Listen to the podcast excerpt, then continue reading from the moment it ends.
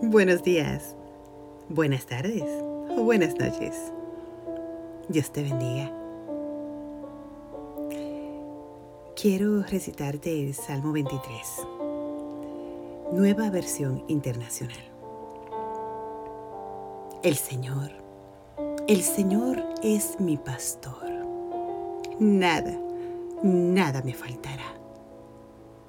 En verdes pastos me hace descansar junto, junto a tranquilas aguas, me conduce. Me infunde nuevas fuerzas. Me guía por sendas de justicia, por amor a su nombre. Aún, aún si voy por valles tenebrosos, no temo, no temo peligro alguno, porque tú estás a mi lado.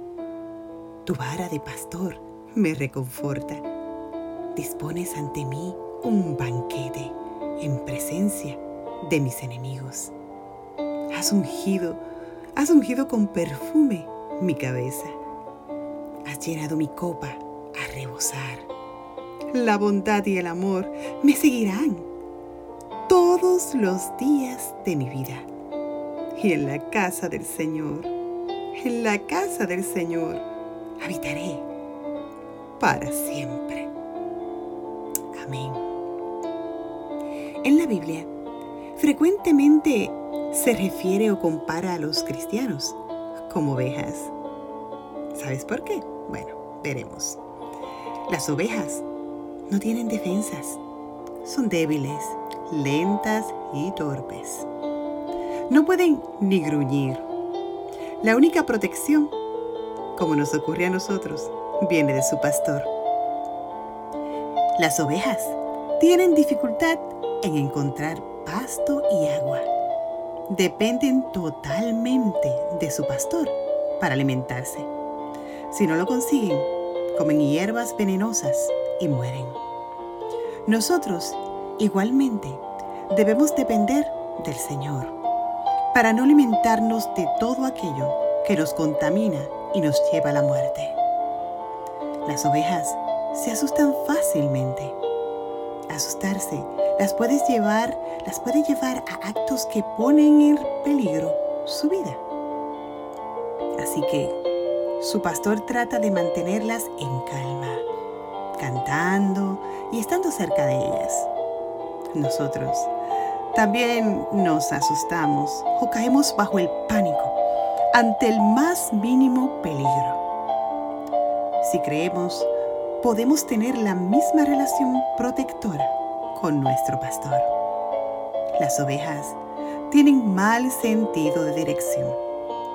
Se extravían fácilmente, aún en su propio territorio. Nosotros actuamos de manera similar. No podemos ser nuestro propio guía.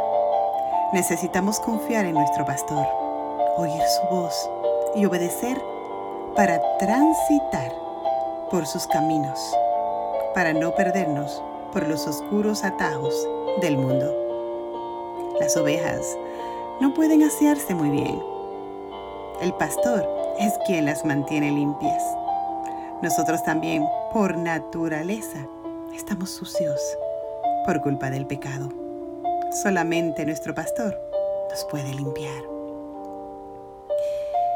De vez en cuando, una abeja una oveja dará a luz a un cordero y lo rechazará.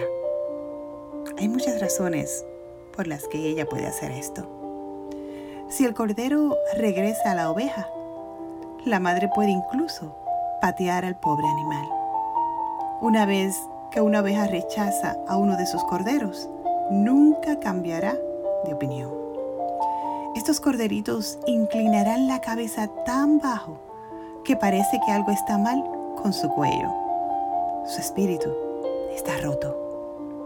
Estos corderos se llaman Bomber Lambs, huérfanos o rechazados. A menos que el pastor intervenga, ese cordero morirá, rechazado y solo. Entonces, ¿sabes lo que hace el pastor? Lleva al pequeño rechazado a su casa lo alimenta a mano y lo mantiene caliente junto al fuego.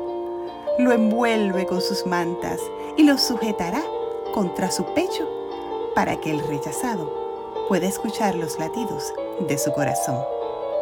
Una vez que el cordero es lo suficientemente fuerte, el pastor lo colocará nuevamente en el campo con el resto del rebaño. Pero esa oveja, esa oveja nunca olvidará cómo el pastor lo cuidó cuando su madre lo rechazó. Cuando el pastor llama al rebaño, ¿quién corre hacia el primero? La oveja rechazada. Ella conoce su voz íntimamente. No es que el cordero rechazado sea amado más, es que conoce íntimamente a quien lo ama, porque ha experimentado ese amor cara a cara. Muchos de nosotros somos corderos huérfanos, rechazados y quebrados. Pero Jesucristo, Él, Él es el buen pastor y da su vida por las ovejas. Amén. Recuerda, Él te ama y cuida de ti. Dios te bendiga. Feliz día.